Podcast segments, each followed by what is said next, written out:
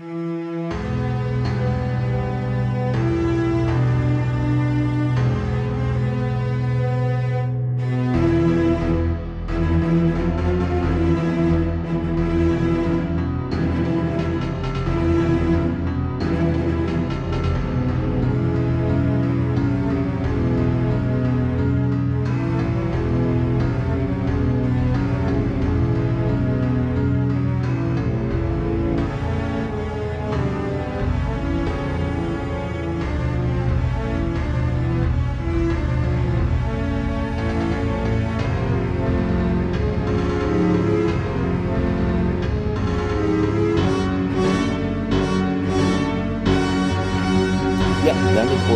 Wieder willkommen hier beim Stargate Podcast mit Thomas. Äh, hallo Thomas.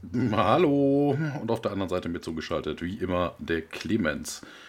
Ja, ein frisch und frisch erholt, ne? Wir sind ja beide gerade aus dem ja, Urlaub. Genau, oder, ne? Urlaub. Muss auch mal sein. Ja. Hm. es gibt kein Feedback, aber News, äh, ich weiß nicht, ob ihr es mitbekommen habt, die große, große Unstimmigkeiten bei der FedCon der große Skandal. Habt ihr es mitbekommen? äh, nee, ich verfolge das ja dadurch, okay. dass ich ja beim WGT bin, ja. ja gar nicht. Weil Claudia Pleck sollte kommen, beziehungsweise wurde angekündigt von der FedCon auf Social Media, dass sie bei der FedCon jetzt ist, äh, dieses Jahr, äh, nächstes Jahr. Und dann hat sie aber getwittert, dass, äh, ja, sie davon gar nichts weiß. Also das, ja. Und dann hat die FedCon nochmal geschrieben, irgendwie, man war sich wohl schon also es ist alles gelöscht, aber ich habe natürlich Screenshots. Investigativ. Ich muss mal gucken hier, wo ist denn das Bildschirmfotos? Das klingt doch gut. Genau, wir hatten eine Vereinbarung mit ihr. Sorry Leute, sie will jetzt wohl mehr Geld haben etc. Also es ist interessant. Man weiß nicht, woran es genau lag. Vielleicht hatte auch irgendwie ein, irgendwer voreilig irgendwas getwittert, ge Social Mediatet oder ein Agent hat missgebaut. Auf jeden Fall äh, kommt sie nun doch nicht überraschenderweise und sehr kurios alles abgelaufen. Also, falls ihr nicht dabei wart, ja, nachlesen kann man es nicht mehr, aber. Also, da, dabei gewesen wäre, hätte sein sollen. Genau. Ähm, auf jeden Fall interessant, wie das da so ablief. Ein bisschen kurios. Also, weiß ich nicht, hätte man sich vielleicht professioneller verhalten können von beiden Seiten. Aber gut, dem ist nicht so. Äh, Claudia Black kommt nicht. Vielleicht kommt noch wer anderes von Stargate zusätzlich, weil man weiß Roy nicht. Ach nee, der ist tot. ähm, aber vielleicht, ja gut, jetzt ist ja äh, Geld da. Jack Black gibt's noch. Jack, Jack Black gibt's. der hat zwar nichts ja, mit Stargate nee, zu nee. tun. Aber. aber. ist doch interessant, wie das abgelaufen ist und da mal drauf zu gucken. Ähm, auf jeden Fall bemerkenswert. Nun denn, es sollte nicht sein. Ähm, was aber sein soll, ist die heutige Stargate-Folge, die im walisischen Original, wie heißt Thomas? Im walisischen ja, Original. erwischt. Red Sky heißt Genau. Sie. Roter Himmel auf Deutsch und nur Frankreich weicht vom Titel minimal ab. Deshalb habe ich es auch gerade eben im Vorgespräch irgendwie falsch benannt, denn im Französischen heißt es Red Sun übersetzt. Also sonst heißt vom, es eigentlich überall. So, ja. vom, so, vom, Titel her klingt das so, als wäre das irgendwie ein, ein, ein Command Conquer Teil. Red Sun, Red Sky. Stimmt, Red, ja, ja. Wie hieß denn der? Der hieß doch, hieß er nicht? Red Alert. Red Alert. Es gab, es gab okay. Tiberian Sun. Aber ach, Tiberian Sun war es, ja. Genau. Na, also so eine Mischung ja, wenn aus beidem. zusammenmixt, genau. Also hier habt ihr das zuerst gehört. Command Conquer ist zurück. Nächstes Jahr. Ähm, ja, ich habe die passende Frisur, also bitte. Ich bin ein Kane von Nord. genau. ja, ähm, die heutige Folge hat uns jemand geschrieben, der jetzt bisher noch nichts geschrieben hatte in Stargate. Ron Wilkerson. Ich habe da irgendwie an den Rasierer gedacht. Wie heißt der Wilkinson? Ich Wilkinson. ähm, irgendwie die IMDB-Seite ist jetzt merkwürdiger aufgebaut als sonst. Hat sich alles anscheinend geändert bei mir. Ich weiß nicht warum. Mhm. Ja, sieht scheiße aus. Ja, ähm, hat neun Folgen produziert, aber äh, geschrieben, wobei er praktisch nicht alle neun Folgen als Writer da war, sondern auch als Mensch, der da mal mitschreibt. Also es gibt ja Writer und Writer-Writer. Also ihr wisst, wie ich es meine. Auf jeden Fall war er neun Folgen insgesamt bei SG1 dabei. Dreimal Voyager noch und viermal TNG. Und in SG1 auch 17 Mal, habe ich noch nie gehört, äh, aber es gibt diesen Posten anscheinend, 17 Mal Redakteur der Geschichte.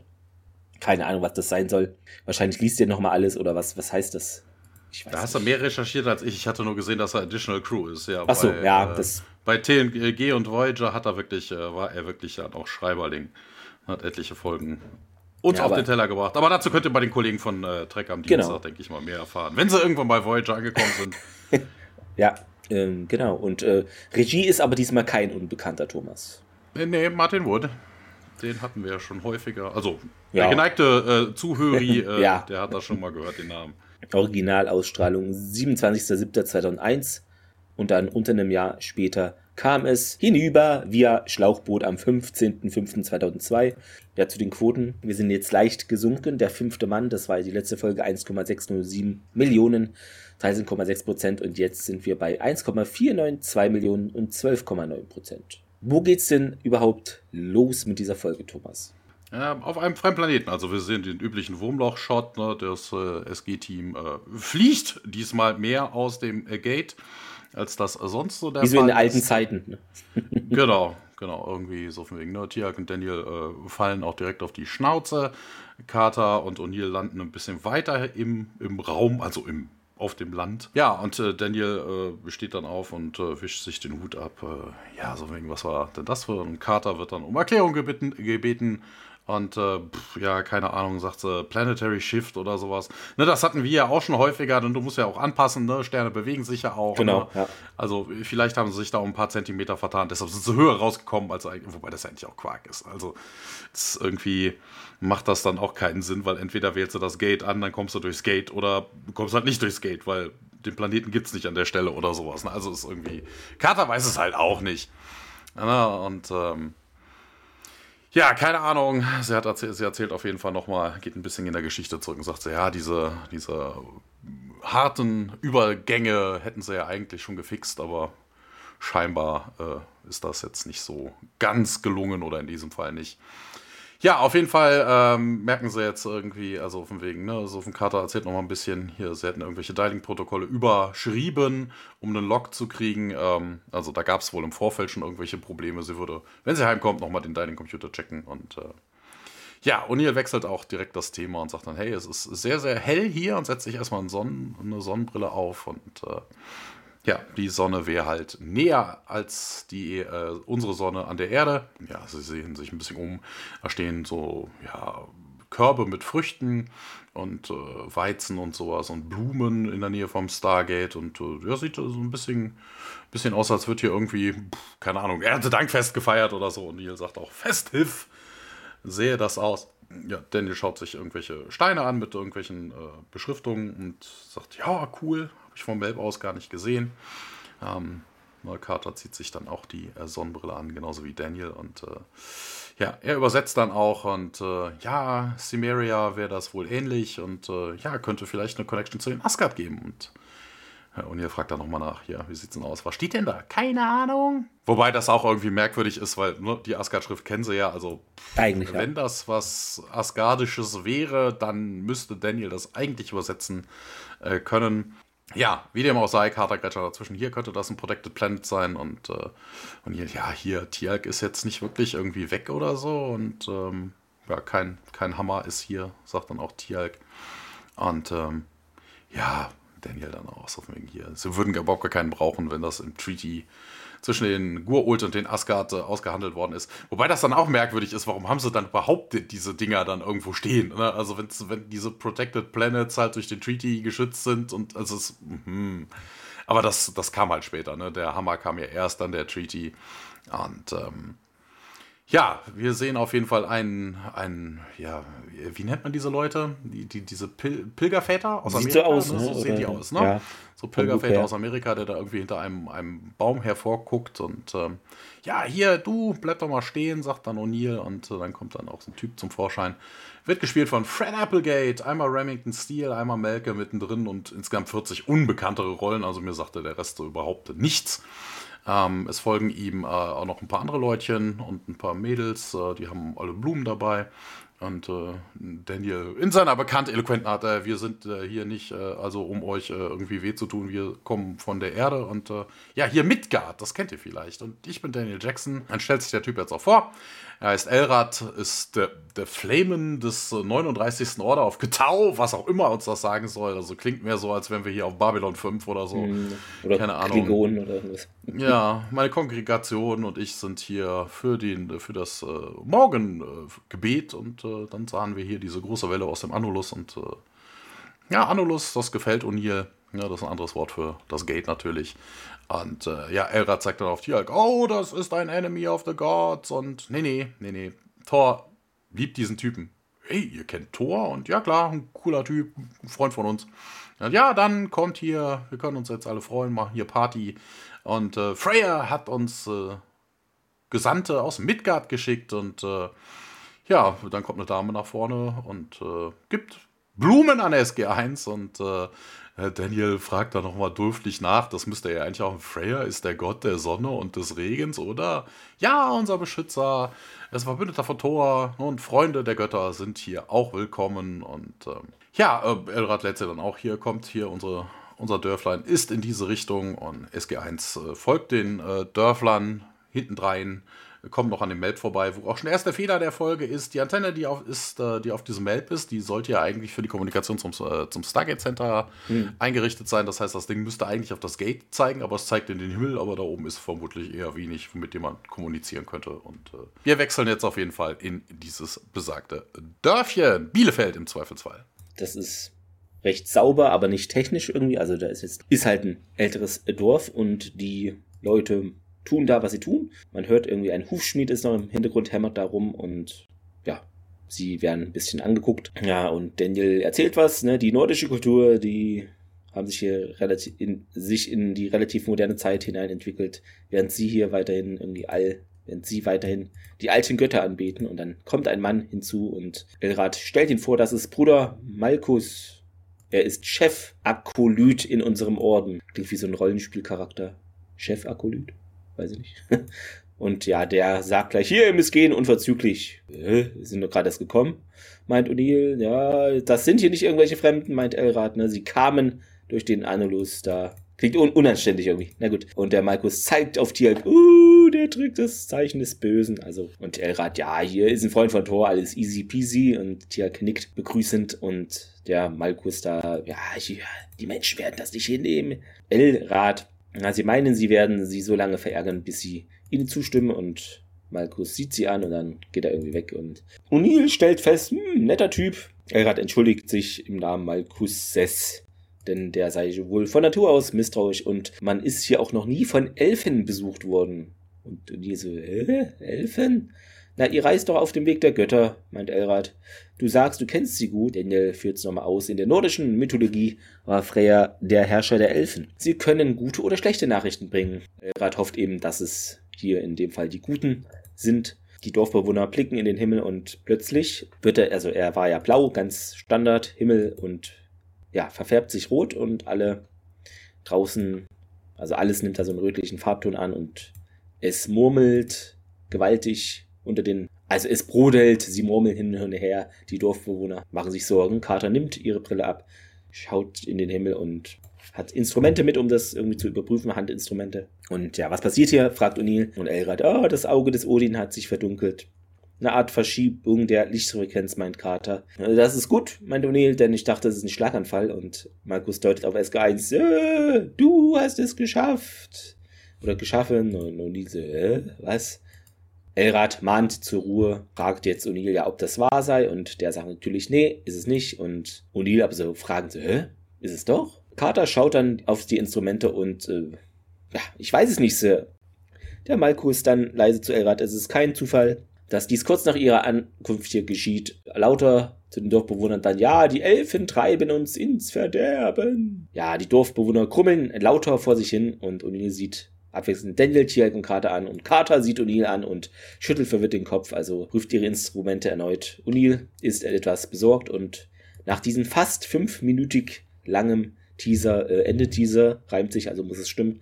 Und wir bekommen den Vorspann und springen danach wieder zurück in das Dorf, in dem jetzt alle verwirrt sind. Das ist aber auch interessant, dass hier irgendwie SG1 hier so angegangen wird. Also mal ganz ernsthaft, wenn diese Elfen, ne, die Sendboten Freyas sind, also ihres Gottes, ne, also mal ganz ernsthaft, äh, die, die, dann so anzugehen, ähm, es ist ja dann, so das sind die Sendboten eines Gottes. Ja. Ne, also mal ganz ernsthaft, das ist dann mehr oder minder sowas wie so wegen, ja, wenn Gott uns das dann geschickt hat, um uns, keine Ahnung, was zu prüfen, das sind ja, wie gesagt, irgendwelche Pilgerväter, so sehen sie jedenfalls aus. Also mal ganz ernsthaft, da gehe ich dann doch andersrum. Dann schmeiße ich mich zu denen zu Füßen. Oh mein Gott, nein, es tut uns leid, was auch wir immer wir getan ja, haben. Genau. Wir waren es nicht. Wir ne? das war äh, der Horst, der ist aber gerade nicht da. Ja. Der, ne? so. Was ich noch ergänzen muss, äh, der, der, wie heißt der Mal?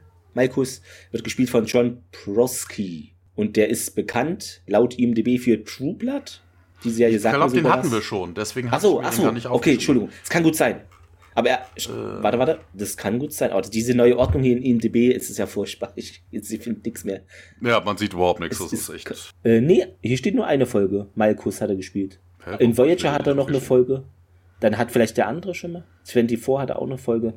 Akte X sogar. Okay, interessant. Okay, äh, ja, dann ja, hat mir gut. das vermutlich den Kommentar irgendwie wieder mal verschluckt. Ab und zu ist dieses Online-Excel ja. doch ein bisschen scheiße.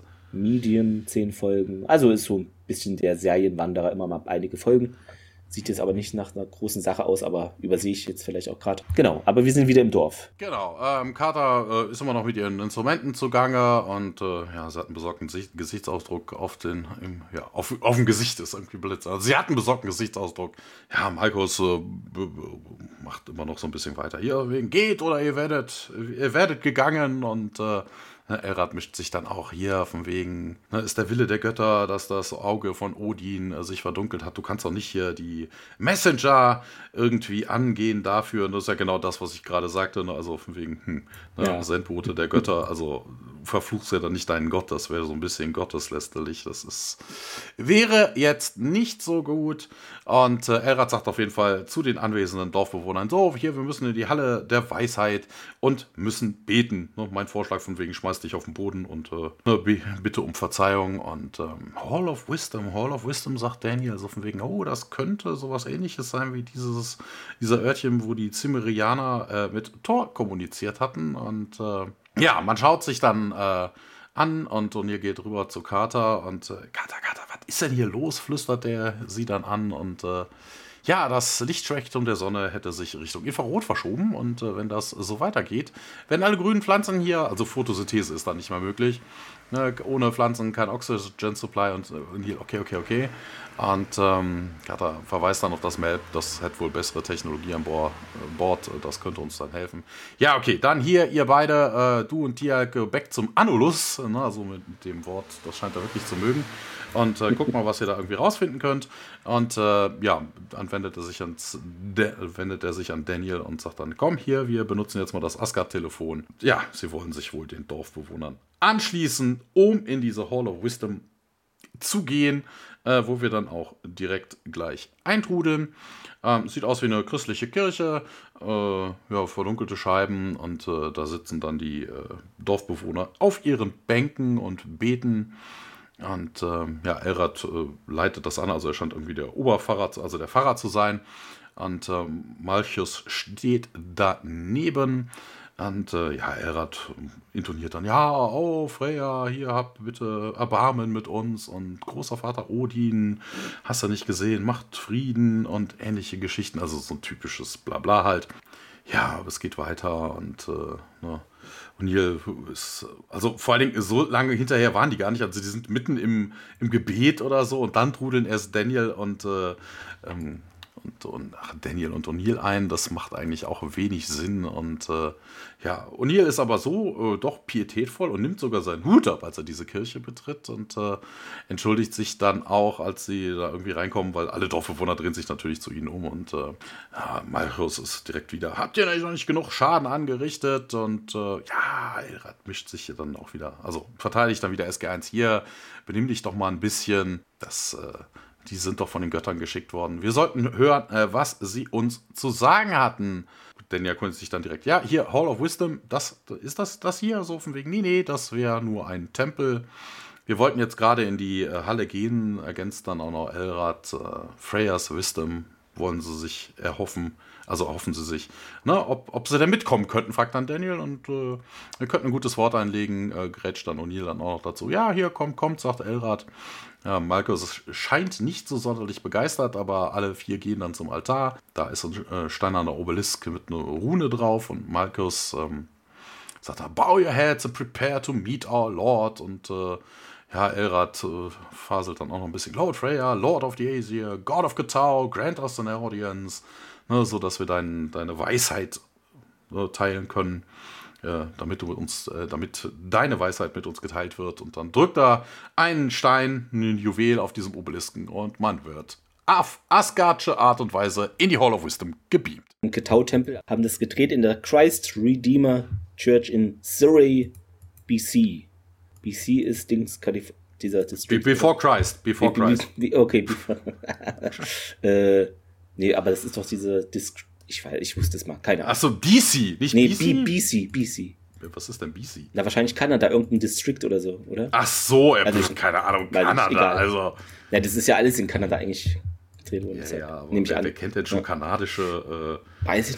Bundesländer, also Staaten. Also. Und ihr schaut etwas äh, befremdlich an sich runter, weil, das haben wir nämlich auch noch nie gesehen, er ist plötzlich entwaffnet. Also ihm fehlen die Waffen. Ne? Also beim Thor's Hammer hatten wir das ja schon, dass vielleicht äh, so Waffen, ne, oder bei anderen Völkern, ne, dass Waffen deaktiviert worden ja. sind. Wobei das natürlich auch immer totaler Blödsinn ist, weil man die Waffen nicht kennt, kann man sie auch nicht deaktivieren. Ne? Also die menschliche Technologie ist jetzt keine Guulsche, ist keine asgardische, also hm, weiß ich nicht, ob das auf, auf jeden Fall, sie sind auf jeden Fall weg und es erscheint dann ein Hologramm, ein menschlicher Wikinger und das Hologramm, äh, ja, wie gesagt, ein, ein Wikinger. Interessanterweise ist Freya eigentlich eine Frau. Aber hier wird es ja. Freya, ne, F-R-E-I-A oder Y-A, ne, und äh, das ist eigentlich eine Frau. Und hier wird es ja geschrieben F-R-E-Y-R und das ist ein Typ. Genau. Also, man, man, man nimmt es bei den Asgard nicht so sonderlich genau. Also Männlein, Weiblein. Vielleicht sind die auch divers, also kann ja auch sein. Also, vielleicht haben die gar kein Geschlecht, wer weiß, wie sich Asgard fortpflanzen.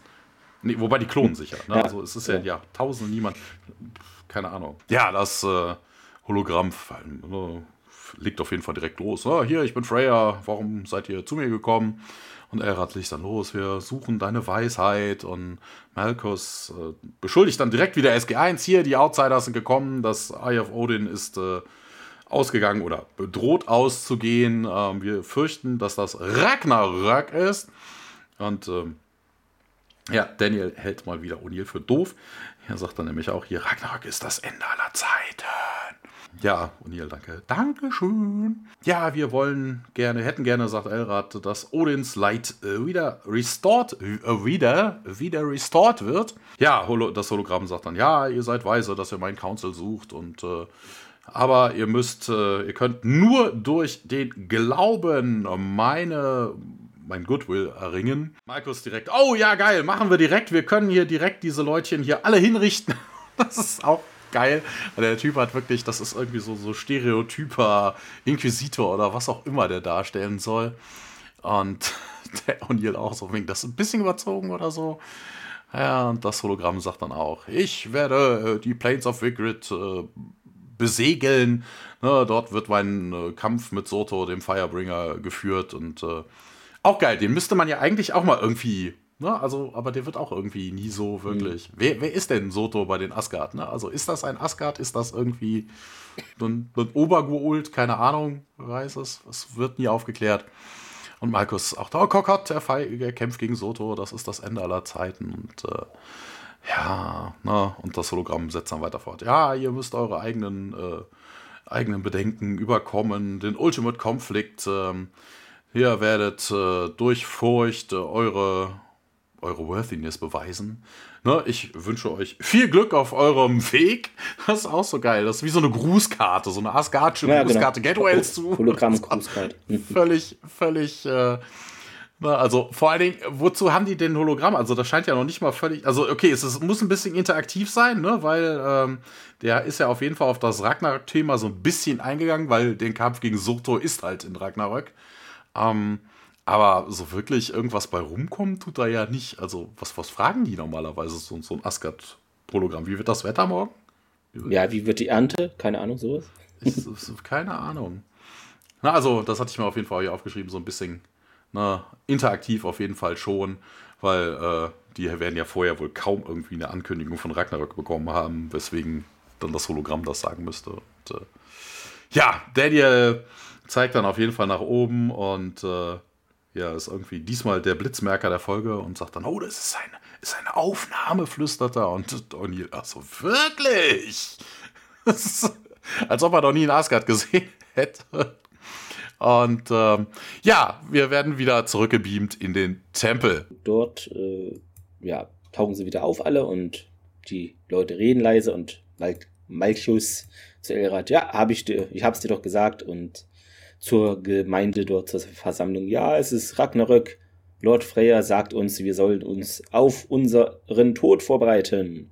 Und Odil, so spricht man an, das ist aber eine relativ negative äh, Interpretation der alten Umschreibung, oder? Ich interpretiere das Wort Gottes schon seit vielen Jahren, meint der Malkus. Und ja, ich fürchte, da muss ich Malkus zustimmen, sagt Elrad. Also ist er hier eher seiner Meinung und alle murmeln vor sich hin und ja, ich weiß, wir sind hier Außenseiter, meint Unil, aber ja, ihr wagt es, den Willen der Götter in Frage zu stellen, meint der Malchus. Und nee, nee, nur deine Interpretation. Und der ja, sind sie sich sicher, dass wir uns jetzt hier einmischen sollten. Und ja, ich bin mir nicht sicher, meint Unil, wie ich aus dieser Situation rauskommen soll. Und dann geht er vom Altar herunter da und hört mal zu, Leute. Pflanzt Freya deine Ernte für dich. Tut, tut er das? Hm? Niemand sagt was dazu. Und Udil, na, erntet er oder Häuser für euch? Und Elrad, ne, das sind alles Aufgaben, die wir selber erledigen. Und ihr, ja, siehste, ganz genau. Du hast, hattest bisher immer einen freien Willen, warum auch nicht jetzt? Vielleicht ist dieser ultimative Herausforderung ein Test für deinen Einfallsreichtum und deinen Mut. Was ich interessant finde, diese Formulierung, denn die ultimative Herausforderung kennen wir schon aus der Folge mit Apophis, mit diesen Kriegern, die auf dem Planeten trainieren. Da hieß es ja auch, die ultimative Herausforderung. Hat mich sofort an die Folge erinnert und hat ja. nichts damit zu tun, aber Komisch, dass es hier wieder verwendet haben im Deutschen. Und Malkus zu Elrond, ja, warum duldest du denn das? Und O'Neill zu Daniel, der hinter ihm steht, ja, sie können hier ruhig jederzeit äh, einsteigen. Ich glaube nicht, dass es eine gute Idee ist, meint dieser aber. Und Malkus, in der Vergangenheit hat uns Herr Frei immer gesagt, wir sollten unseren, also uns den Ängsten stellen und uns nicht in die Wege der Götter einmischen. Ja, da stimme ich dir zu, sagt Elrad. Wir müssen den Willen der Götter erfüllen aber vielleicht sind diese Fremden auch ein Teil von dem Plan. Ah, das ist doch Quatsch, meint Balkus. Sie sind Vorboten unseres Untergangs und O'Neill macht den beliebten Augenroller. Malkus redet von Elfen, die den Willen der Götter nicht ändern können, dreht sich um und geht heraus und die Dorfbewohner folgen ihm. Und O'Neill dann, nachdem alle gegangen sind, ja, hör mir zu, Elrad, wir können euch helfen. Wir waren schon einmal in dieser Situation. Vertraut mir, wir können Wunder bewirken. Der vertraut aber nur auf Freya. Wenn ihr hier seid, um sein Gebot zu erfüllen, entweder uns zu verdammen oder ja, uns zu retten, dann soll es halt so sein. Und geht dann auch mit den letzten da raus aus, aus dem Tempel. Daniel so, äh, Wunder? Und O'Neill etwas unsicher, äh, ja, genau so wird es doch für die aussehen. Hm, das ist es, wonach es für sie aussehen wird? fragt Daniel kritisch nach. Wie auch immer, Carter wird sich doch was einfallen lassen. Ja, ich habe keinen Schimmer, meint er doch. Und dann geht's ähm, in dem Dorf dann weiter, also nicht mehr in der Kapelle. Und Neil und Daniel gehen da lang zu Carter und Tialk und Neil so, hey Leute, zu den Dorfbewohnern, die da auch schon sind. Ja, und Carter hat eine Theorie und O'Neill spricht es an. Äh, ist es ein Wunder? Guckt dabei äh, Daniel an. Ja, das ist es tatsächlich, mein Kater. Ich glaube, das Wurmloch, das durch das wir hierher geißen, ging direkt durch die Sonne dieses Planeten. Das könnte der Grund sein, warum wir Probleme hatten, uns also hierhin überhaupt zu wählen. Hä, was? fragt denn? Wir hätten uns also nicht hier mit dem Planeten verbinden dürfen. Na, meint Carter, also zumindest nicht mit, nicht bei der derzeitigen Ausrichtung.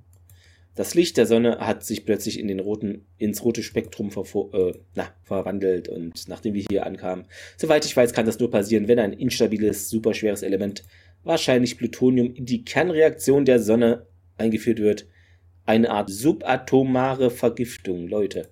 So, und dann, okay, und das waren wir jetzt, oder wie? Äh, interessanterweise hier stand, also bei der IMDB mhm. steht das etwas äh, länger explizit äh, drin, so von wegen, dass das nicht sein kann, weil bei der Masse eines Sternes äh, könnte die kleinste Menge, also selbst eine größere Menge Plutonium oder irgendein anderes Element, hätte keinerlei Einfluss auf, den, auf die Sonne und ihre nukleare Reaktion. Also ja. das ist äh, völliger Blödsinn. Und, Mumpitz. Ja. Für unsere Trinkspieler. Ja, und Daniel, okay, und das haben wir jetzt gemacht, oder wie? Und ja, sie zeigt ihnen dann so ein Diagramm der Sonne von Getau zwischen der Erde und Getau. Und nun, sagt sie, irgendwie kam das Plutonium Huckepack von einem anderen Sternensystem in unser Wurmloch und verband sich mit dessen Sonne, als wir es durchquerten. Na, ich hoffe mal nicht, dass das heißt, dass es unsere Schuld ist, meint O'Neill und Tirk. Das konnten wir nicht wissen, O'Neill. Ähm, ja, die Tatsache, sagt Carter, dass das Tor sich nicht anbieten ließ, als wir es zum ersten Mal versuchten, lässt mich vermuten, dass es eine Art Sicherheitsprotokoll gibt, das in das Torsystem eingebaut ist, um genau diese Art von Dingen zu verhindern. Ja, also ein Bedienungsfehler, fragt O'Neill. Und Carter, nein, Sir, wir haben einige der normalen Anwahlprotokolle umgangen. Tatsächlich ähm, sieht so aus, dass dieser Planet stirbt und das wahrscheinlich wegen uns. Und O'Neill so, aber das kriegen sie doch wieder hin, oder? Ähm, ja. Carter neigt den Kopf und nimmt dazu erstmal nicht Stellung und dann springen wir wieder hinüber in den ketauischen Tempel. Wobei, ja, ne, hier so von wegen, ja, sie haben ja schon mal eine Sonne gesprengt, also, ne, äh. wieso nicht auch mal Planeten ja. killen oder sowas, das ist ja durchaus alles äh, möglich und im Bereich des Machbaren. Ja, in diesem Tempel ähm, SG1 wollen reingehen und äh, ja, Neil dann zu Tiak, hier könnte es hier draußen ein bisschen bleiben. Ähm, ne, bei diesen Asgard-Geschichten weiß man ja nie, wie die reagieren. Äh, sagt er, ja, Tiak bleibt draußen, der Rest von SG1 geht hinein. Man schaut sich um und äh, Daniel äh, sagt nochmal, also fasst nochmal zusammen, was vorhin passiert ist. Ne? Sie haben ein Gebet gesagt und dann hat er hier diesen, diesen Stein berührt und äh, das macht er dann auch. Und äh, zack, man beamt sich in die Hall of Wisdom. Dort angekommen äh, wird das Hologramm wieder aktiv. Ähm, und sagt wieder, ja, ich bin Freya, ihr, warum kommt ihr hierher und hast ja nicht gesehen? Also das Übliche, was wir äh, vorhin ja schon gesehen haben und gehört haben.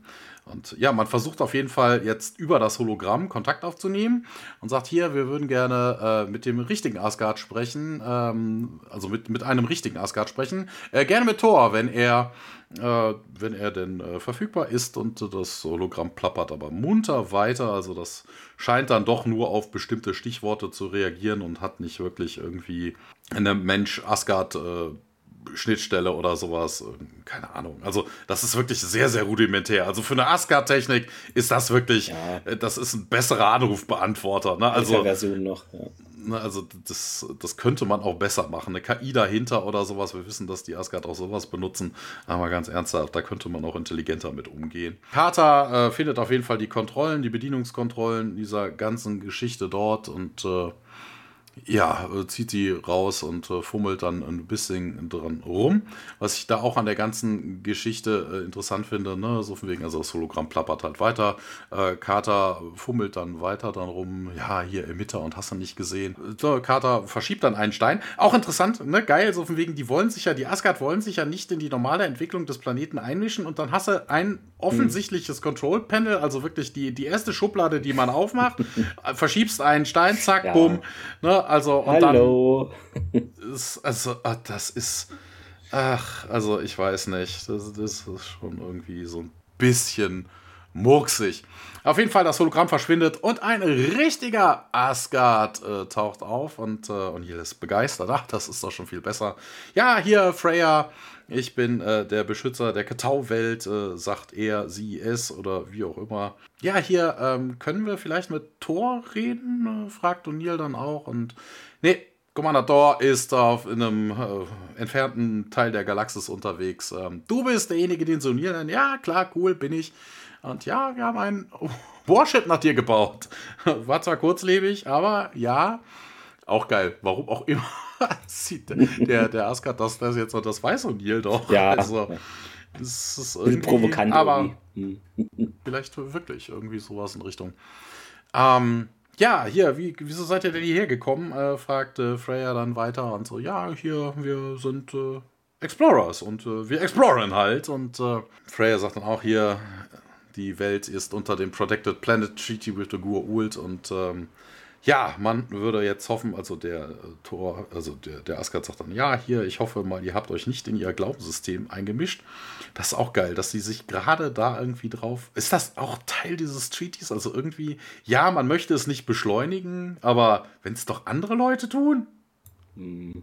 Das ist, also, es ist schon ein bisschen, bisschen merkwürdig, dass man sich da genau um das gerade irgendwie so die Gedanken drum macht. Ja, nee, äh, sagt O'Neill, keine Bange, äh, wir haben eure Tarnung nicht auffliegen lassen, aber wir haben ein kleines, klitze, klitzekleines, er beugt sich dann dabei auch äh, runter, geht auf seine Knie vor Freya, ein klitze, klitzekleines Problem. Na, wir bräuchten hier vermutlich für die Lösung ein bisschen Asgard Magic und äh, ja, der, dieser Asgard ist wohl nicht gewohnt, mit Menschen zu kommunizieren, weil er dann auch irgendwie sagt, glaubt ihr wirklich, dass unsere Technologie hier irgendwie eine Art von Trick ist? Und so was, nee, nee, nee. und, und ihr wiegelt auch direkt, so, bist du dir sicher, dass Tor nicht irgendwie, also mit dem kommt er scheinbar besser parat und äh, Carter mischt sich dann noch ein, sagt, hier, ist kann ich es versuchen und äh, ja, okay, cool, mach das. Ähm, ja, Carter sagt dann auch, wir haben aus Versehen, also ganz, ganz aus Versehen ein, ein außerirdisches, ein außerirdisches Element, also ein fremdes Element in die Sonne eingebracht und äh, Freya dann auch, äh, wie, äh, wie, wie? habt ihr das denn hingekriegt? Ja, ähm, ja, das Wurmloch hat vermutlich ein Super Heavy Element äh, mit aufgepickt und äh, wir haben das in die Sonne, blieb in der Sonne zurück, als wir durch, äh, durchgegangen sind, also durch, ja, durch, da komme ich jetzt auch noch mal zu. Und äh, weil Freya dann auch sagt, da gibt es Sicherheitsprotokolle, die so einen Blödsinn eigentlich verhindert.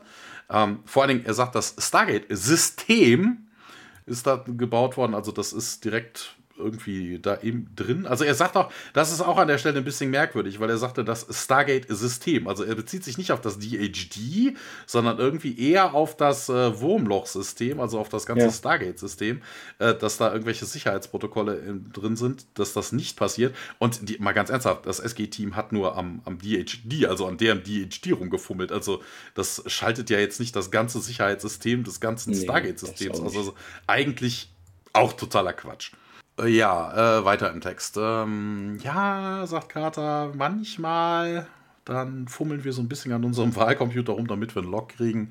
Ähm, wir skippen dann schon mal gerne das ein oder andere Sicherheitsprotokoll oder ähnliches. Und äh, ja, Freya schüttelt schon ungläubig den Kopf. Und ja, wir experimentieren da rum und äh, ja, wir könnten eure Hilfe hier wirklich gebrauchen. Nee, sagt Freya, da kann ich euch nicht helfen.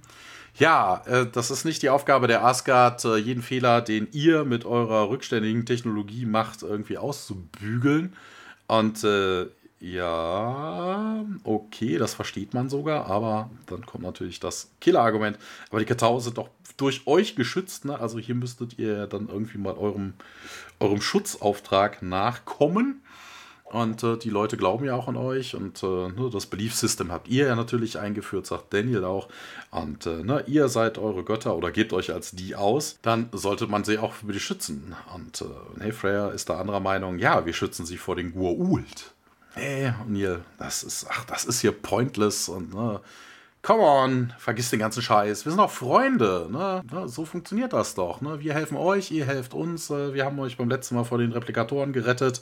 Ähm, wie wär's mal hier mit ein bisschen Hilfe? Und äh, nee, sagt Freya, das wäre auch nicht seine Entscheidung. Ähm, ja, könnte man aber vielleicht mit denjenigen sprechen.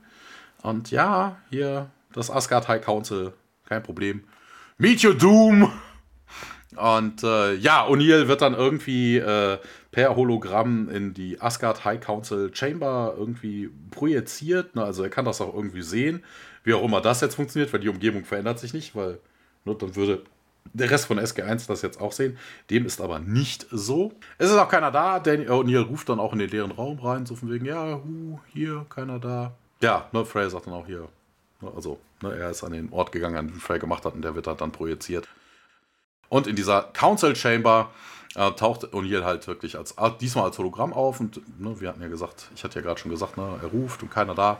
Und dann sieht er dann auf jeden Fall, wie jetzt äh, Asgard in den Raum gebeamt äh, werden. O'Neill bedankt sich auf jeden Fall, dass man ihn so kurzfristig sehen könnte, nachdem ihm der Chef Arkon äh, begrüßt hat und äh, in der Hall of Wisdom sehen wir, wie O'Neill äh, ja, scheinbar vor sich hin plappert, ohne dass man der Rest vom Team jetzt den Rest, äh, die, die Asgard sieht. Und ähm, ja, O'Neill sagt dann auch, ja, ihr könnt mich wohl sehen. Und äh, in der Council Chamber geht's dann jetzt auch äh, weiter. Für Carter und äh, Daniel ist es so, als ob O'Neill da mit der Wand zu äh, sprechen scheint und er schaut so nach oben. Genau. Ähm, ja, ich nehme an, sie können mich sehen und sagt O'Neill und Carter und Daniel tauschen Blicke aus. Äh, und Chief Archon, das ist hier jetzt der, der Asgard, also ja, ja. Äh, hat Freya erwähnt, warum ich hier bin? Äh, ja, Colonel, Sie sind sich der Umstände Ihres Antrages bewusst und oh hey, na dann ist ja hier, ne, ich habe dich ja gar nicht gesehen. Äh, ihr seht alle irgendwie und O'Neill erntet einen Blick des Ratsmitgliedes und dann klatscht er in die Hände so. Äh, ja, Thor ist hier nicht richtig. Ähm, und der Schiefakon da, nee, ist er nicht. Äh, na gut. Willkommen in der Kammer des Hohen Rats der Asgard. Ja, erstmal vielen Dank, dass ihr mich so kurzfristig empfangt. Ich äh, nehme an, ihr könnt mich sehen? Ja. Hat Freier gesagt, weshalb ich hier bin? Ja, Colonel, Sie kennen die Umstände, die zu deiner Anfrage führen. Oh, hey, da bist du ja. Gar nicht erkannt. Ihr seht euch alle irgendwie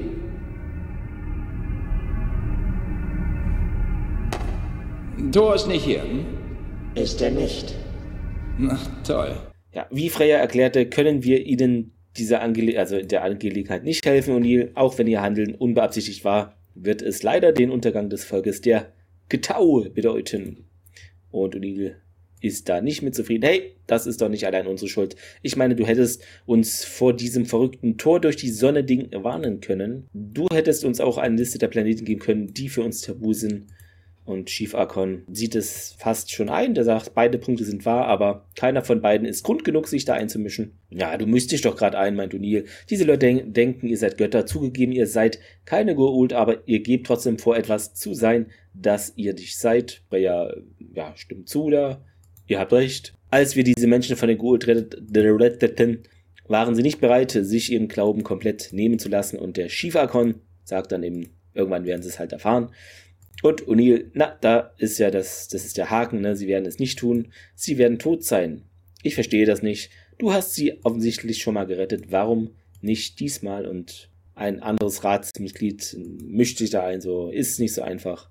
Äh, doch, das ist es. Äh, ihr habt doch die Technologie dafür, oder? Und der Shivakon bestätigt das und O'Neill, na gut, wir haben einen Fehler gemacht, einen großen. Sorry, sorry, sorry. Dann in der Halle der Weisheit Daniel und Carter beobachten besorgt, wie O'Neill mit der Wand spricht.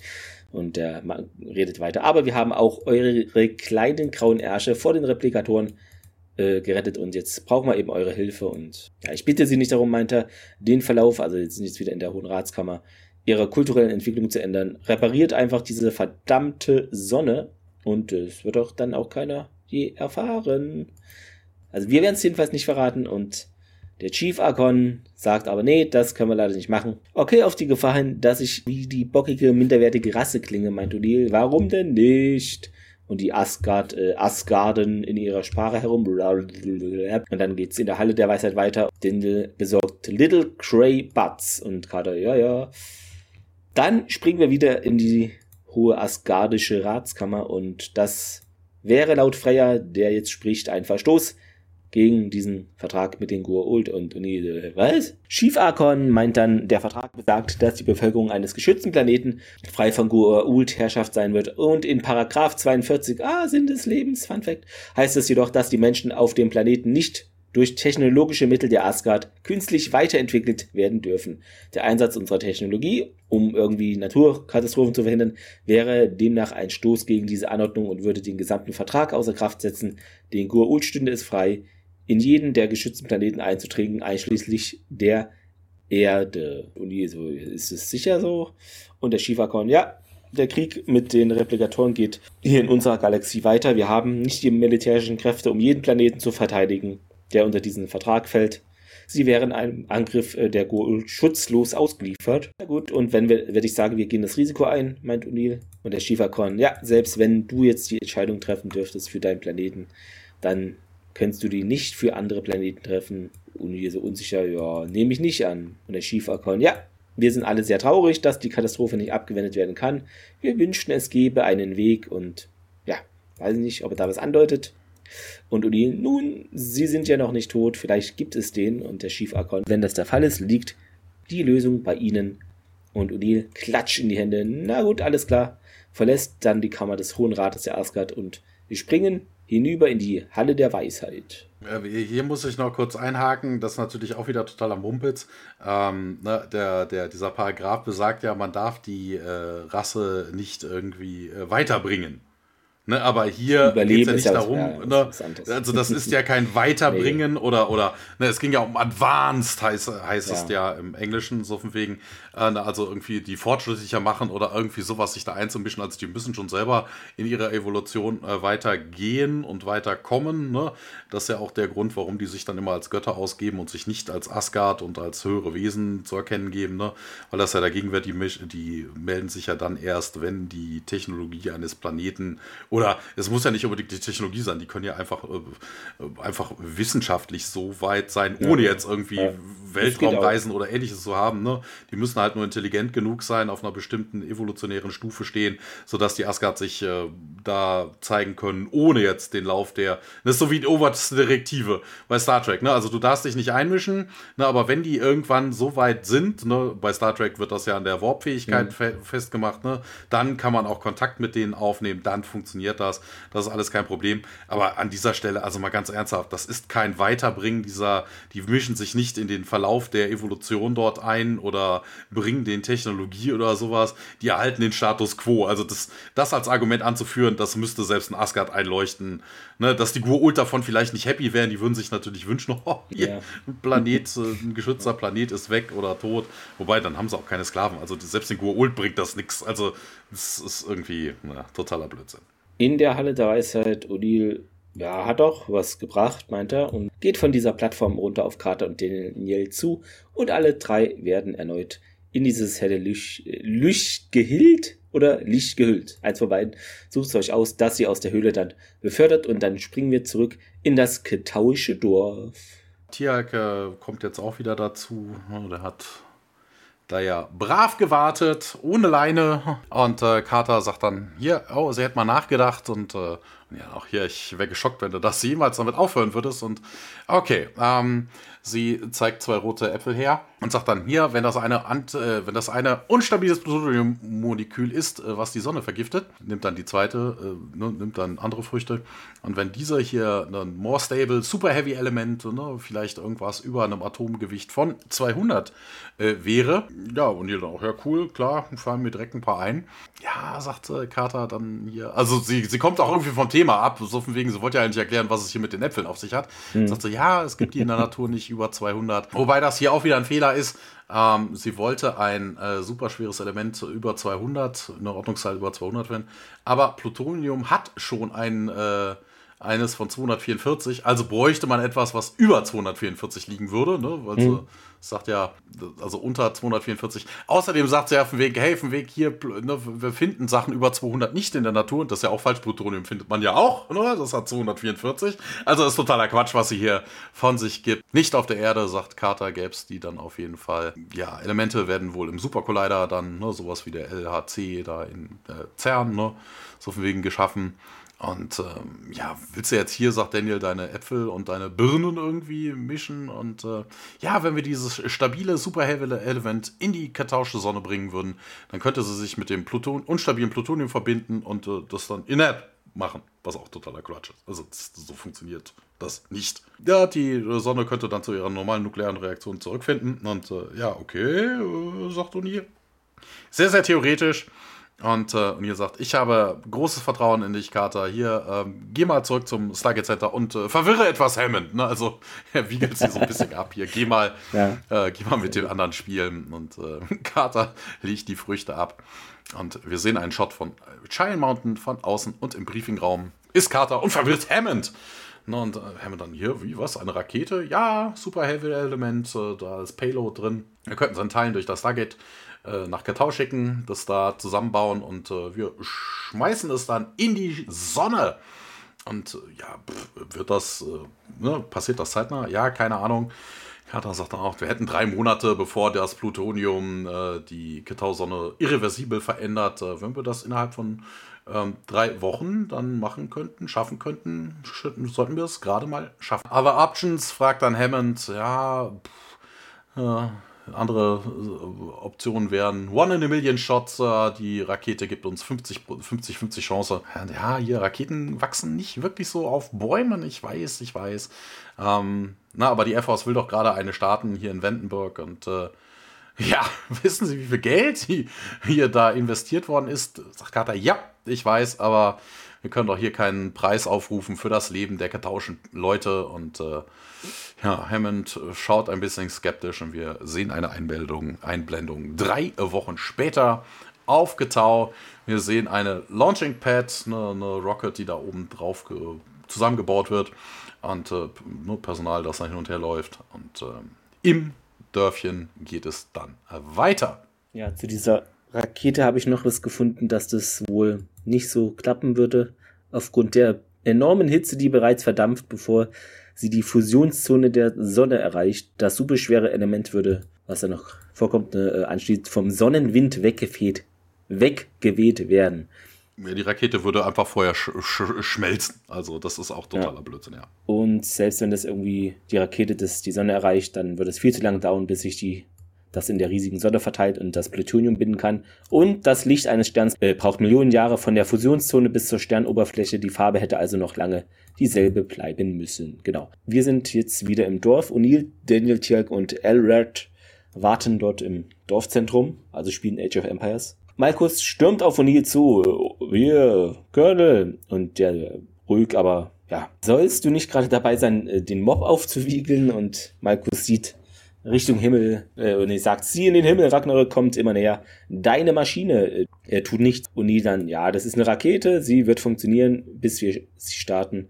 Wir können sie nicht starten, bevor sie äh, wir gebaut haben. Ja, das leuchtet ein. Und es bleibt noch Zeit, mein Tier, bevor die Sonne eurer Welt dauerhaft Schaden zugefügt wird. Und Markus zu den Dorfbewohnern, ja, alles, was sie getan haben, ist mehr Außenseiter zu bringen. Sie müssen nur geduldig sein, fügt Daniel der Sache hinzu. Und Markus, ja, solange ihr hier seid, wird das Problem immer größer. Wenn ihr nicht einsehen könnt, dass die Götter sich wünschen, dass er geht, werde ich gezwungen sein, es in, in ihrem Namen deutlich zu machen.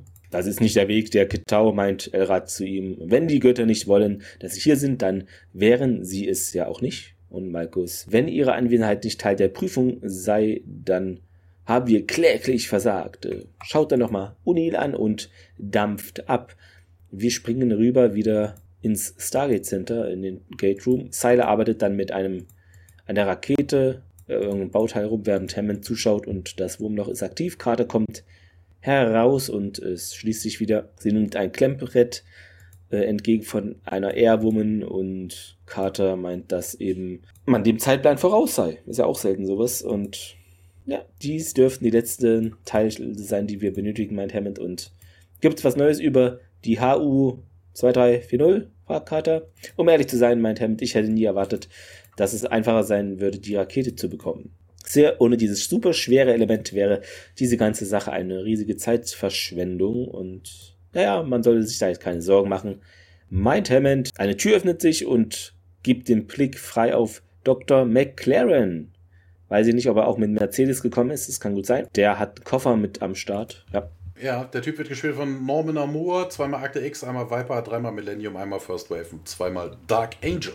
Hm. Ah, Dr. McLaren, meint sie. Und ja, es ist eine beeindruckende Operation, meint dieser, die sie hier haben. Ich hoffe, sie können sich glücklich schätzen. Major, ja, Carter nickt lächelnd und Hammond meint, dass eben der Doktor hier beschloss, dass es eben ein Blick auf das Stargate Center den Austausch wert war, hier sein Element sozusagen rauszurücken. Carter öffnet den Koffer. Tja, da ist so Schaumstoff drin und da ist so ein kleiner Zylinder drin. Und McLaren führt aus, dass er da wohl fünf Jahre für gebraucht hat, um so viel HU 2340 irgendwie herzustellen. Und vielleicht können sie eines Tages selber mal diesen Planeten besuchen, meint Carter, den ihr McLarium dann retten wird. Und, äh, haben Sie gerade McLarium gesagt? Äh, lächelt äh, dann Carter und Hammond an und hm, klingt für mich für einen guten Namen, meint Hammond und ja, der McLaren dann. Ich werde sie in meinem offiziellen Bericht ans Pentagon verwenden, diesen Namen. Und ich will dir jetzt hier nicht im Weg sein. Sie haben hier offensichtlich noch viel zu tun. Viel Glück, Major. Carter schüttelte die Hand von ihm und bedankt sich. Und dann springen wir wieder zurück auf Getau und sind da am Stargate. Interessant übrigens, dass man diesem Wissenschaftler Ne, das ist ja, das ist ja jetzt vermutlich kein, kein Army-Angehöriger, ne, sonst hätte er ja keinen Anzug an, ähm, dass man dem das erzählt hat. Na, also das mit dem Stargate und der anderen Welt. Also man hätte ja einfach nur fragen müssen, wir brauchen. Wir brauchen das aus Gründen aus, der nationalen ne, Sicherheit. Genau, eine nationale Sicherheit, ne, wir beschlagnahmen den Scheiß oder hast du nicht gesehen oder keine Ahnung was. Ne, einer, einer, einer, einer Regierung fällt ja auch was anderes genau. ein. Ne, sowas wie, keine Ahnung, wir sponsern deine Forschung für die nächsten zehn Jahre, gib mal, gib mal her, ne? Dann kannst du ja noch viel, viel mehr damit machen. Ähm, also, dass die dem dann irgendwie von diesem Planeten erzählen, ist auch irgendwie merkwürdig. Also kann natürlich sein, dass der irgendwie in Militärprojekten arbeitet und vielleicht eine hohe Clearance hat, wo man den einfach ne, darüber informieren kann. Aber im Normalfall wäre das irgendwie strange, ihm da irgendwie was von ja. erzählen. Also vielleicht ist er ja hier von anders. Area 51 rübergekommen, aber ich denke, dass, wenn es so wäre, hätte es Hammond wahrscheinlich irgendwie in einem Satz eingebaut. Also, naja, ja. Also, keine Ahnung. Ja. Katao Stargate, ähm, kommen wir jetzt an. Carter geht, kommt da durch, äh, trifft auf O'Neill. Ja, man sieht die äh, Rakete, die mittlerweile wohl fast fertig ist. Oder also man arbeitet noch dran, aber man sieht die Rakete schon komplett da hinten stehen. Ja, hier, Carter sagt hier, das ist alles, was wir jetzt, äh, wir haben jetzt alles, was wir brauchen. Und äh, ja, wo sind denn Daniel und Dia gefragt dann Carter? Ja, im, im Dörfchen und äh, die wollen die Leutchen überzeugen, dass wir freundliche Elfen sind. Und äh, Carter grinst, äh, schaut rüber äh, zur Rakete, wo plötzlich schwarzer Rauch zu sehen ist. Und äh, ja, O'Neill irgendwie so von wegen, ja, wenn wir hier schneller hier wieder raus sind, desto besser. Und Carter, also O'Neill hat es nicht gesehen. Carter, ist das Rauch? Und äh, ja, die äh, Rakete explodiert plötzlich in einem riesengroßen Feuerball. Ja, Carter und O'Neill rennen dann darüber und äh, anderes SG Personal folgt ihnen, was ich mich an der Stelle gefragt habe. Ja, also mal ganz ernsthaft, wenn die äh, diese fehlenden, äh, dieses Plutonium ne, dafür sorgt, dass das. Äh, also, ich frage mich sowieso, warum sie diese, an dieser Stelle habe ich mich gefragt, warum sie mhm. überhaupt diese Rakete, ne? Die Rakete ist jetzt keine Option mehr, sie ist gerade in die Luft geflogen. Wir haben ja gehört, irgendwie, ne, wenn man drei Wochen dafür braucht, um sie zusammenzubauen und halt dieses McLarium zu kriegen oder so, ne, das wäre so. Ne, du musst die Rakete ja noch starten. Ähm, das wäre so der letzte Zeitpunkt, das zu machen. Interessanterweise, was ich mich an dieser Stelle gefragt habe, also ähm, dieses ganze Gate-System, das macht überhaupt gar keinen Sinn. Also wegen, das ist ja eigentlich durch den Hyperraum. Also das ist ja nicht so, dass das in unserem Raum passiert. Ne? Also sonst müsstest du ja immer durch Planeten, durch Sonnen und hast du nicht gesehen. Also eigentlich ja. reist du ja durch einen übergeordneten Raum. Also wie kann denn was aus einem übergeordneten Raum A mitgerissen werden und B irgendwo anders deponiert werden? Und wenn das doch irgendwie durch unseren Raum geht, dann würde das doch auch eigentlich reichen, wenn das äh, McLarium ähm, ja auf dieselbe Art und Weise nochmal transportiert wird. Also wir kommen da, also das kann man sich an dieser mhm. Stelle fragen, ne? das ist ja dann auch, äh, ne, ich will da jetzt nicht vorgreifen, aber das hätte doch jetzt eigentlich schon durch den Transport. Ne? Also man hätte vermutlich wieder keinen Lock gekriegt, man hätte wieder denselben Scheiß gemacht, man hätte das McLaren und zack, wäre es in der Sonne gelandet. Also Hätte sein Wenn das irgendwie an der, an, der, an der Konstellation liegt, dass man doch dann irgendwie durch diese, durch diese getauschte Sonne geht und nur wenn man so, so ein super stabiles oder instabiles Element dabei hat oder sowas, ne, dass das dann da abgeladen wird, dann hätte das mit dem McLarium eigentlich auch passieren müssen. Aber. Fragen über Fragen, aber das ist halt Science Fiction. In dem Dörfchen sind wir jetzt wieder und hier kommt er angerannt. Ähm, ne, hat seine Waffe im Anschlag und äh, ja, Carter folgt ihm und äh, Daniel, was ist denn passiert? Äh, jemand hat ein Feuer angezündet und äh, ja, reicht O'Neill, äh, nimmt dann auch seine P90, also entsichert sie und äh, gibt sie dann auch Tiak, wobei ich mich frage, warum Tiak eine P90 benutzt. Er benutzt doch normalerweise seine Stabwaffe. Hm. Ist denn jemand verletzt worden, erkundigt sich dann Daniel und äh, O'Neill nimmt seine Mütze vom Hut, schmeißt sie auf den Boden. Zwei Member von SG-6 sind tot. Die Rakete wurde zerstört und äh, O'Neill greift sich dann Malchus, schmeißt ihn zu seinem Hut auf den Boden. Er soll den vermutlich aufheben und äh, ja, stürzt sich eigentlich auf sein Du dummer, dämlicher Arsch. Und die Götter haben gesprochen. Nee, nicht wirklich. Du hast gerade zwei von meinen Leuten getötet und deinen ganzen Planeten verdammt. Und ja, zwei meiner Brüder haben auch ihr Leben gegeben, um den Göttern zu dienen.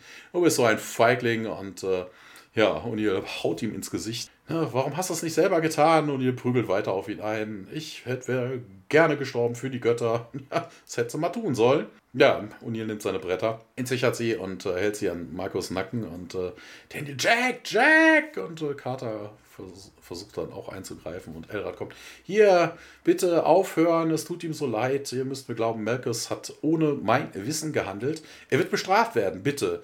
Mehr Tote helfen uns nicht. Ja, Malchus ist da unten und grinst O'Neill immer noch an und äh, ja, Daniel schaut auch nicht sonderlich begeistert und ähm, ja, O'Neill sagt dann auch nochmal zu Marcus, mehr Tote ist genau das, was ihr bekommen werdet.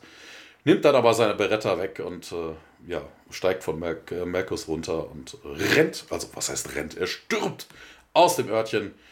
Cutter, Daniel und Tiag folgen ihm und am getauschen Stargate angekommen äh, sehen wir äh, verletzte SG-Personell und äh, zwei Bodybags, die in Richtung Stargate gebracht werden. Und Daniel dann auch, ja, hier, Jack halt an, wir können doch jetzt nicht gehen. Und doch, können wir. Carter, dial it up, get these people home. Und Carter ist, ja, das ist ein Befehl.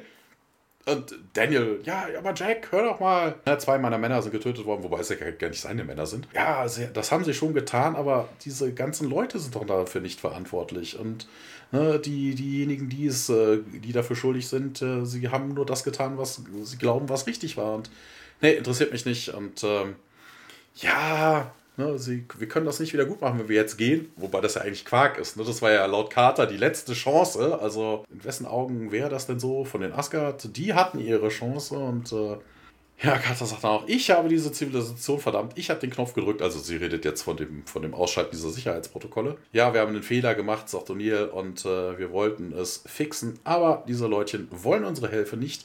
Also auf, auf, nee, sagt Carter, sie könnte so nicht weiterleben, wie wenn sie jetzt einfach irgendwie hier weggehen würde. Aber ja, Tiax sagt dann auch hier, ich glaube nicht, dass die meisten dieser Leute Marcus Aktionen irgendwie unterstützen würden. Und äh, ja, O'Neill, man sieht, wie es in ihm arbeitet. Und ja, okay, was, was dann? Ja, wir könnten sie umsiedeln. Und Tiax dann auch, ja, that ties to this world are strong, Daniel Jackson. Aber die Option gäbe es, wir müssen sie ihm anbieten. Ob sie sie annehmen, ist dann ihre Chance. Und Katan auch hier, wir hatten auch doch das McLarium. Ähm, ich könnte zum Stargate Center zurückgehen und nochmal ein paar Simulationen laufen lassen und äh, wir wechseln dann anstandslos in den Ketauschen Tempel. Dort sitzen die Leute schon auf den Kirchenbänken und hören Daniel zu. Und Neil schaut sich das bisschen aus Entfernung an. Ähm, ja, okay, meint Daniel, ich weiß, dass diese Welt seit Generationen eure Heimat ist, aber es sieht so aus, als würde das Auge von Odin nicht wiederhergestellt werden. Ja, das müssen die Götter entscheiden, meint Elrad. Ja, das stimmt. Aber bedenkt, dass die Götter dir eine andere Wahl lassen. Ja, äh, was? Welch denn? fragt Elrad. Und ja, die Chance, meint Daniel, in eine andere Welt zu gelangen. Und dann gibt's wieder uneiniges Gemurmel und einige Leute stehen schon auf und äh, sagen ciao, ciao, nach dem Motto. Ja, du kannst nicht mit uns durch den Anulus kommen. Äh, nee, du kannst mit uns so ähm, sagt Daniel. Ja, wenn Freier wollte, sagt Elrad, dass diese, wir die Welt verlassen, würde er kommen und uns in seinem Wagen mitnehmen. Ja, Daniel, das tut er. Er möchte, dass du gehst und die mehr, große Mehrheit verlässt jetzt weiter. Hier in Scharen wird der Tempel verlassen und Daniel weiterhin dann, er ist gerade sehr beschäftigt und hat uns geschickt, um euch auf unsere Art dahin zu bringen. Wenn ihr nicht mitgeht, werdet ihr alle äh, sterben und ja, Elrad, ja, deine Bemühungen sind edel, aber wenn unsere Vernichtung der Götter, also wenn die das wollen, ne, dann müssen wir uns diesem Schicksal tapfer beugen und O'Neill beobachtet, wie alle jetzt rausgehen und Daniel ist sichtlich geknickt. O'Neill und Daniel das gehen ist, dann. Ja, das ist aber auch irgendwie runter. Quatsch. Ne? Also von wegen, sie glauben, dass äh, diese, äh, das SG1 Gesandte von Freya sind. Also wenn ich einen Gesandten von Freya habe, der im Namen meines Gottes spricht und der dann sagt, kommt, wir gehen jetzt, ne? also dann extra zu sagen, nee, wir wollen aber, dass der liebe Gott uns selber abholt und nicht sein Gesindel, nee, nicht, nicht der sein Fahrer. blöder Bote. Also, nee, sorry, komm. also oh. der hat zu tun. Oh, oh, das ist auch wieder so, oh, Cherry Picking. Also, oh, oh, oh. Können wir jetzt gehen? fragt O'Neill und Tjelk. Ja, die Ktau waren wohl nicht überzeugt. Äh, und O'Neill, nö. Und wütend zu Daniel, ja, weil sie nicht gesagt haben, was gesagt werden musste. Und ja, was hätten sie denn gesagt? fragt Daniel. Sieht O'Neill, sieht O'Neill von ihm weggehen. Also, warte, warte, was willst du sagen? Und dann geht's in dem Dorf weiter.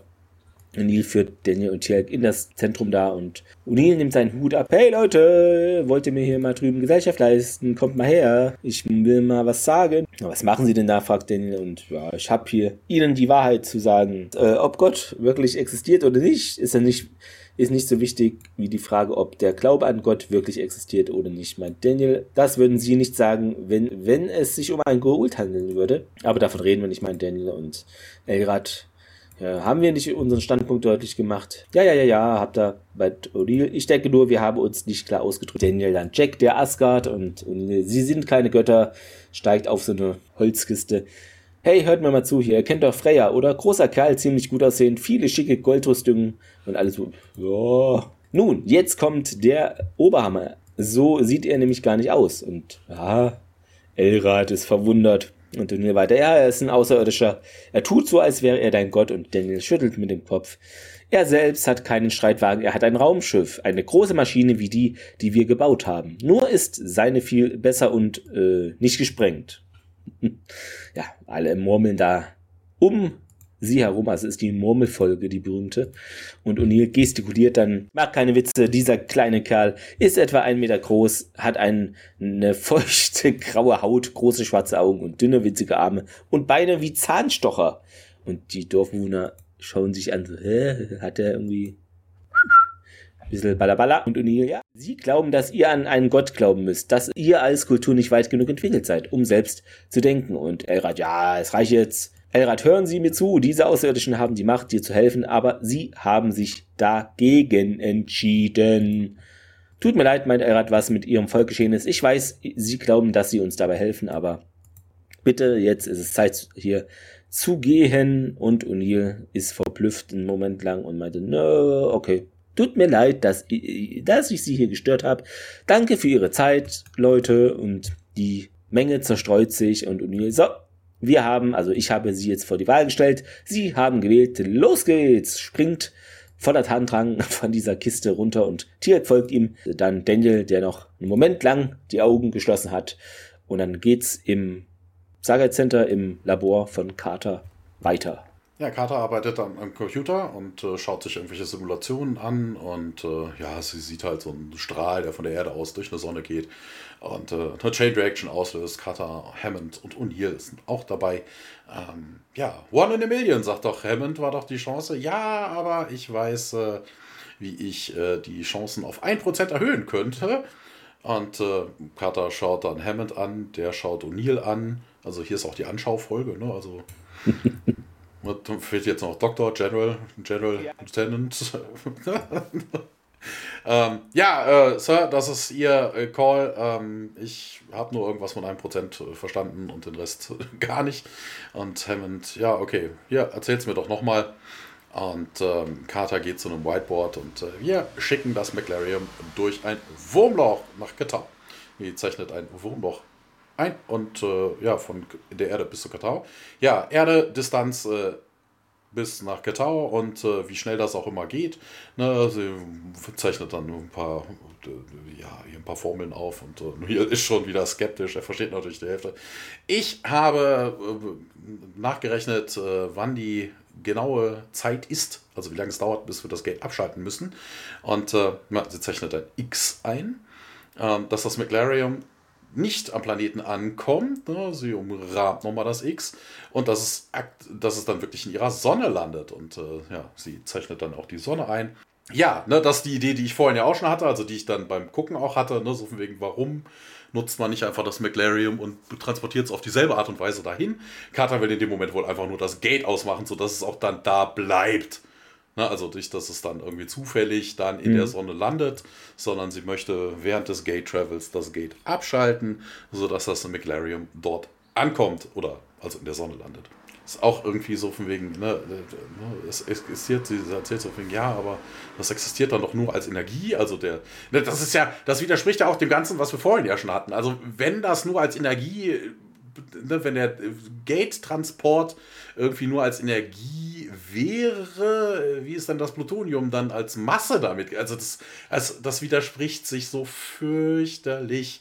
Aber naja, ähm, anderes Stargate wird auf jeden Fall benötigt, um das äh, wieder zurückzuverwandeln. Und äh, nee, das wäre nicht, also das wäre sogar richtig, sagt, und ihr ist total, okay, äh, bitte was? Ja, ähm, wir müssen das irgendwie, äh, das Stargate auf der anderen Seite wird benötigt, damit Materie in die, Organ in die, Origine also in die eigentliche Form wieder zurückgebracht wird. Und ähm, ja, aber ne, das, äh, ohne diese Energie im Wurmloch würde das rematerialisieren in ihrer basischen Form. Und ähm, ja, wenn das der, mit einer Person passieren würde, wäre das sehr, sehr, sehr, sehr schlecht. Aber bei einem Element, äh, dann sollte das ja kein Problem sein. Wobei das auch, ne, ist wieder Quatsch. Ne, also es ist Energie, es wird nicht zurückgewandelt. Du brauchst das Gate, um Energie wieder in Masse verwandeln zu können. Also das wird genau, nicht. Genau, dass da wieder austritt. Ach, ja. ja, O'Neill ist aber immer noch hell auf Vergessen. Ich bin, bin. Also ihm fehlt eigentlich nur noch, dass O'Neill da irgendwie auf und ab springt und klatscht. So wie, ich habe recht gehabt, ich habe recht. ja, er weiß halt mal was. ja, Hammond sagt auf jeden Fall, ja, okay, Major, legen Sie los. Und äh, ja, O'Neill grinst und äh, freut sich da immer noch wie so ein kleines Kind. Und im Gate Room angekommen sind wir jetzt. Ähm, das Wurmloch ist aktiv. Das ein Melb mit dem McLarian an Bord. Wobei ich frage mich, warum der jetzt das Melb dafür opfern willst. Du könntest den Koffer auch einfach reinschmeißen. Ja, das war ein bisschen das, komisch. Also. also ne, sie beschweren sich sonst immer, wie viel. Äh, wie viel aber wobei, sie haben so viele Iren verbraucht. Okay, äh, ja. Vermutlich gibt es ja immer bei jedem zehnten Iris oder so gibt es einen Melb. Obendrauf, genau. Ja, vielleicht ist der Melbraum voll. Also, das. Äh, ja. Sending a Melb through sagt Carter, Payload is on route. Ja, Carter schaut sich am Computer den Fortschritt an. Ja, sie sagt dann auch, Executing Control, shut on, now! Ja, so von wegen, ja, okay, hier gibt es so einen Weg, jetzt rauszufinden, ob das äh, funktioniert hat. Und wir wechseln zurück nach Katau. Mal gucken, ob es Wow macht auf Katau.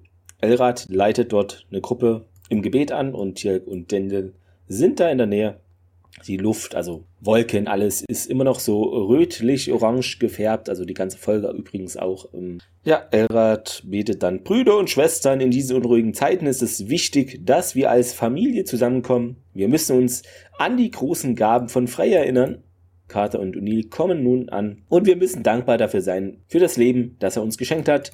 Daniel, der den Kopf nun gesenkt hat, sieht seine Teamkollegen ankommen. Sie gehen zu ihnen und Elrad führt da weiter fort. In dieser unruhigen Zeit müssen wir uns immer wieder daran erinnern und Daniel redet nun, sie haben uns bleiben lassen, solange wir nicht versucht haben, ihnen zu sagen, dass Frey kein Gott ist. Äh, Elrad stört es alles nicht, er betet weiter. O'Neill meint, er glaubt nicht, dass man hier noch lang bleiben werde und war ihre Methode nicht erfolgreich, Major Carter? fragt Tier. Hm, sieht nicht gut aus. Ich glaube, wir haben es hier verfehlt und Daniel leise dann. Hm, sind Sie sicher, dass es nicht einfach länger dauert, als Sie dachten? Oder, na, wir hätten schon eine Veränderung längst merken müssen, meint Carter und, hier, ja, los geht's. Daniel seufzt. Ich will Ihnen sagen und, also ich will es Ihnen sagen und mich von Ihnen verabschieden ja, geht dann auf die Menge dazu und meint eben, dass die Sache nicht funktioniert hat, aber es sei noch nicht zu spät, hier ähm, die Meinung zu ändern und Elrad betet aber weiter. Großer Beschützer, o Frey, unser Herr und Retter, nimm unsere Schwächen an und vergib uns unsere Sünden. Daniel betet dann, ja, wir bitten dich, gewähre uns deine Gnade und gib uns das Licht zurück, das uns Leben schenkt.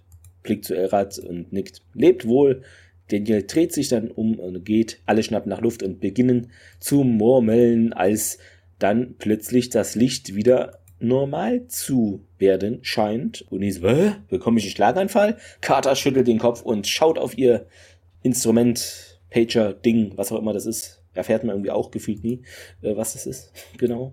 Die Sonne färbt sich jetzt wieder gelblich und ja, gelobt sei frei, meint Elrad, neigt eure Häupter und dankt ihm, dass er unsere Gebete erhört hat.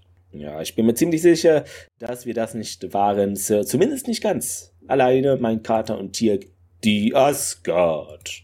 Carter, ja, sie sagt noch, sie würde uns nicht helfen. Hä? Hier steht es unverhohlen. Na gut, ist wieder komisch übersetzt wahrscheinlich. O'Neill sagt unverhohlen. Ich verstehe es nicht, keine Ahnung. Ähm, genau, Carter meint dann, ja, sie meinten also, dass wir ihnen durch den Beginn des Prozesses die Möglichkeit gegeben haben, einzugreifen, ohne die, dass die Gu'uld davon wissen. Und O'Neill, ja, eine Möglichkeit, das Gesicht zu wahren, so eine Art Hintertür? Oder auch nicht, meint Daniel. Alle sehen Daniel erstaunt an. Dieser meint weiter, nun, wir werden es nie genau wissen und die Dorfbewohner heben ihre Köpfe vom Gebet, blicken dann wieder in den supi-dupi aussehenden, wiederhergestellten Himmel. Und dann blenden wir aus aus dieser Folge. Er sagt im Englischen overtly. Das heißt vermutlich, also hier steht offen, hm. öffentlich, offen, offenkundig. Ne, Offenbar, offensichtlich soll das also, okay. heißen. Weil unverhohlen, das wirkt da ein bisschen deplatziert hier. Also, ja, ja. ja, genau. Also es gab wieder kein deutsches Transkript. Ich glaube, die Zeiten sind wahrscheinlich anscheinend gerade vorbei. Gibt wie immer einen Audiokommentar mit unter anderem Director Martin Wood, Amanda Tapping und Visual Effects Producer James Ticino. Äh, äh, genau, und das war wohl gar nicht so einfach, diesen Himmel so zu rot zu bekommen, wie man es vielleicht denkt. Inspiriert wurde das natürlich von dem Film Pitch Black mit, wie heißt denn der? Vin Diesel. Vin Diesel, danke. Ich, ich hätte es Fast and the Furious gesagt oder so. Ich kam nicht auf den Namen. Danke. Da spielt er auch mit. Genau. Und Amanda Tapping wusste auch äh, interessanterweise, wovon sie redet hier, mit, denn sie hat sich dieses ganze Wissen über diese komischen theoretischen Dinge eingeprägt, auch wenn vieles, wie wir erfahren haben, Quatsch war. Und nach einigen Folgen war es aber auch wieder weg, hat sie gemeint, das Wissen. Ja, gut fand. So, genau. Und die Kirche da, also diese, beziehungsweise den Tempel wurde ja irgendwie gesagt, wo es eigentlich ja, Kirche war, äh, zu beleuchten war wohl schwierig, weil man durfte natürlich nicht dieses Licht sehen und hatte ja nur als Licht, was man sehen durfte, diese Kerzen. Martin Wood erklärte, dass er SG1 bei der Lösung des Problems scheitern sehen wollte und die Asgard nicht eingreifen sollten, um zu zeigen, dass das Team nicht perfekt ist. Ist wohl doch nicht so gekommen. In der Episode einer späteren aus Staffel 9 Replay-Effekt bezieht sich eine Version von Lieutenant Colonel Samantha Carter aus einer alternativen Realität auf diese Episode, was darauf hindeutet, dass diese Ereignisse auch in deren Realität stattfinden. So, falls ihr nicht verwirrt seid, jetzt sind es alle. Dann haben sich noch andere Leute zu Wort gemeldet, die daran beteiligt waren. Die Ironie ist eben, dass die Leute unsere Hilfe nicht wollten und sogar gegen uns kämpften und es ist Daniel überlassen, darauf hinzuweisen, dass vielleicht mehr hinter ihrem Glauben steckt, als wir uns vorstellen können. Wir hatten eine fantastische Zeit bei den Dreharbeiten, denn es ist alles in historischen Kostümen gestaltet und sieht spektakulär aus, meinte Brett Wright in der Zeitschrift Cult Times. So, eines der Dinge, die wir jetzt mehr tun als in der Vergangenheit, ist die Auseinandersetzung mit einigen dunklen Aspekten des Geschichtenerzählens. In der fünften Staffel wird es einige Sendungen geben, bei denen ich nicht glaube, dass man das Ende glauben wird. Ich meine, Red Sky und Beast of Burden verkörpern sehr stark die Stargate-Philosophie, nämlich, dass wir nicht perfekt sind. Wir sind Menschen aus dem Jahr 2001, die Fehler machen und in die Situation geraten, die man nicht mit einem Fingerschnippen oder dem Umpolen eines Gerätes am Raumschiff lösen kann. Wir haben sicherlich keine oberste Direktive, unsere Helden stecken in ihre Nase in Dinge, sie tun ihr Bestes, um zu helfen oder Probleme zu lösen, aber sind da nicht immer bei erfolgreich. Genau, also das meinte Robert C. Cooper. Ja, dann wird nochmal Ron Wilkerson gelobt von Joseph Malozzi etc. Äh, genau, Fehler gab es noch. Einen weiteren äh, nach Minute 39, relativ am Ende, wählt Carter über den Computer das Gate an, aber der Bildschirm zeigt als User Sergeant A. Wilson an. Das hatte ich jetzt auch gelesen, aber das ist kein wirklicher Fehler. Also bitte. Die haben den Wahlcomputer. Carter ist ja nicht, ist ja nicht der Chevron-Guy. Ne? Also mal ganz ernsthaft, da ist irgendjemand angemeldet und äh, dessen Account wird benutzt. Also, dass sich da jeder ummeldet, das kenne ich ja auch aus der IT ja selber. Also das tut man nicht, das ist Quatsch. Na gut, äh, Zitat der Woche, Thomas. Hast du Fang du mal an, ich habe letzte Woche angefangen. Äh, okay. Ich habe nämlich zwei zur Auswahl. Ähm, ich habe es vom, glaube Beginn war das, wo dieser Malkus irgendwas meint in der Richtung, ja, wollt ihr, dass wir diese Außenseiter hier hinrichten? Äh, ja, wir können sie noch vor Einbruch der Nacht beinahe ausreisen, vier teilen und so. Fand ich irgendwie ein bisschen krass aber am Anfang. Aber auch witzig, ja. Bin auch relativ am Anfang und ähm, das Gespräch in der Stadt äh, wo äh, Carter und O'Neill sich unterhalten und Carter sagt, hier, ich, äh, Sir, ich äh, bin, äh, habe überlegt und O'Neill sagt, ich wäre geschockt, wenn Sie damit jemals aufhören würden, Carter. Ja, auch sehr schön. Ja. Ansonsten, äh, als Alternative hätte ich auch gehabt, so von wegen die zwei Zeilen weiter, gefühlt zwei Zeilen weiter. Ich habe großes Vertrauen in Sie, Carter. Gehen Sie ins Stargate Center und verwirren Sie Hammond. Ja, das ist auch sehr gut, stimmt. Das ist auch sehr ja. gut. Äh, ja, dann kommen wir auch schon zum Fazit.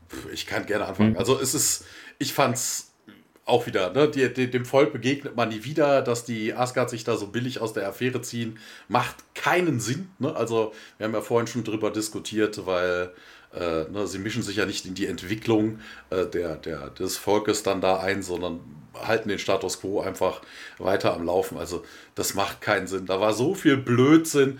Ne? Also allein schon dieses von wegen, wir haben jetzt irgendwie Huckepack irgendwas Plutonium aus einem anderen Stern mit rausgerissen. Einerseits sagen die Asgard, da gibt es äh, Sicherheitsmechanismen im Stargate-System oder so, dann ist es dann doch nur irgendwie Teil des DHDs.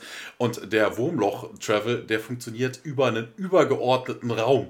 Der passiert nicht durch unseren Raum, da kann man nichts treffen, das ist nicht beeinflusst. Also, dass, dass der Gate-Travel durchaus von Sternen oder sowas beeinflusst werden kann, okay, ne? Schwer, Sterne sind super schwer, die strahlen ja auch dann in alle möglichen äh, Dimensionen aus, ne? dass das vielleicht auch den übergeordneten Raum irgendwie beeinflussen könnte und den Travel da lang, meinetwegen, jo, geschenkt, aber da passiert keine Materie. Auch am Ende, dass dann äh, Materie durchgeschickt wird, du hast kein Gate, was es, äh, was es wieder verstofflicht oder so und dass dann irgendwie die, die Energiesignatur des, dieses McLariums ausreicht, um die Sonne zu reparieren oder theoretisch die Sonne zu reparieren. Ne? Es hat ja nicht funktioniert. Es ist totaler Blödsinn. Also die Folge ist für ein Popo. Also zu viel Blödsinn, zu viel Murks, sonderlich lustig war sie auch nicht. Weiterbringen tut es die Serie auch nicht. Also ein ganz klarer Daumen nach unten. Also da gab es meines Erachtens nichts Gutes dran. Also das ist Schwachsinn. Hätte man sich schenken können. Was gibt es zu der Folge? Äh, Positives. Äh, ich fand, sie sah eigentlich ganz gut aus. Dieser Effekt war auch am Anfang cool, wo es dann alles so rot. Es war ja eigentlich nicht alles rot, es ist ja auch eher so orange auch gewesen. Die Musik fand ich irgendwie diesmal bemerkenswert, so ein bisschen gezupft immer mal weiß ich nicht, sonst bisher habe ich wenig zur Musik gesagt, aber irgendwie dieses Mal fiel sie mir auf. Ansonsten zur Story ist ein bisschen merkwürdig alles und die Kulissen waren gut vom Dorf, fand ich noch. Das haben sie gut arrangieren können, aber ansonsten weiß ich halt nicht. Also schon zu Beginn war ich dann irgendwie mit dieser ganzen Techno-Bubble, das war ich dann komplett raus. Das ich, dachte ich mir so, hä? Und irgendwie, ich weiß nicht, also die haben es auch schlecht für den Zuschauer, finde ich, erklärt. Das hat keine Ahnung, das war mir zu technokratisch alles. Ähm, was ich gut fand, wie O'Neill da reagiert, dass er da mal richtig ausrastet und so. Solche Kleinigkeiten, ein paar Sprüche, aber ja, muss man jetzt nicht unbedingt sehen. Äh, Habe ich aber auch schon Schlimmeres gesehen. Dementsprechend würde ich mal sagen, leichter Daumen nach unten, also nur gute Optik reicht dann einfach nicht aus, um dieses Kuddelmuddel und Technik-Bubble-Zeug irgendwie noch sinnvoll gestalten zu können. Da hätten sie es vielleicht bisschen weniger machen sollen und irgendwie mehr andere Handlungen, aber haben sie irgendwie nicht gemacht. Deshalb leichter Daumen nach unten äh, von mir für diese Episode. Dann geht es nächste Woche in Rite of Passage, Passage, wie auch immer man es ausspricht, auf jeden Fall im Deutschen, das Übergangsritual äh, und ja, Cassandra ist erwachsen oder älter geworden, so viel kann man sagen. Es ist eine Cassandra-Folge, interessanterweise. Hat mir jetzt gefühlt Jahre nichts von gehört, aber sie gibt es noch. Genau, da könnt ihr euch doch drauf freuen. Wird bestimmt interessanter und wobei es wahrscheinlich eher auf der Erde spielt, nehme ich mal an. Aber gut. Aber mit Cassandra wird es auf jeden Fall keine Korridor-Folge. Äh, also, ja, jetzt schlechter als die Folge. Weiß ich nicht, ob das mm, geht. Äh, dementsprechend, ja, ähm, schreibt gerne Kommentare und liked die Sachen. Gute Bewertungen natürlich äh, sehr gerne. Oder wenn ihr was anderes haben wollt, könnt ihr das schreiben. Habt dann noch einen schönen Sonntag. Genau, ihr hört uns ja immer live, während live, wir, genau, äh, ja. genau, live, während wir Jetzt ist nämlich live, äh, der 23.12. ist nämlich ein Sonntag. Wir sind nämlich, wir hatten nämlich Augenfehler im, am Stargate, deshalb, ne, das ist ein bisschen verrutscht. Ja. ist ein Sonntag? Ja, wir sind jetzt im Stargate verrutscht, das ist leider. So, nee, das ist, äh, nein, nein, nein, nein, nein, nein, nein, das ist einfach nur eine alternative Realität. Da hat Ach so. man einfach äh, die, die Zeitrechnung einfach zwei Tage nach hinten. genau. Dann äh, macht's gut und bis dann. Tschüss. Chaka, Jafakri. Bis bald. Ciao. Yeah, since we lost that scene, we actually had to have the change But very radically. this is the uh, interesting question at the end is like you said it's impossible that it happened that Yeah. quickly and now Yeah. we're suggesting that if we didn't do it and the asgard didn't do it then Yeah, yes. these And this is- people of great faith may have Which is fact un- something to be is an Yep. unusual thing on Stargate because we're a very sort of practical series, you know, to get into these sort of questions. Well, the three of us had this discussion. Okay, so who saved us? Did we do it? And I said, we can't have done it. Make it as clear as possible that it, it wasn't us that did it. Mm-hmm. And then they say, well, maybe it was the Asgard. Mm-hmm. Maybe it was. And then, of course, as, as you say, Amanda, that it, it may be a, it's just a question of faith. I like and i that. think that's what makes it work is mm-hmm. that it is in the end You're not sure. there's a great blender made and who fixes it. SG1. SG1 messed up big on this one. And that was Red Sky. Thanks very much for watching. Thank you.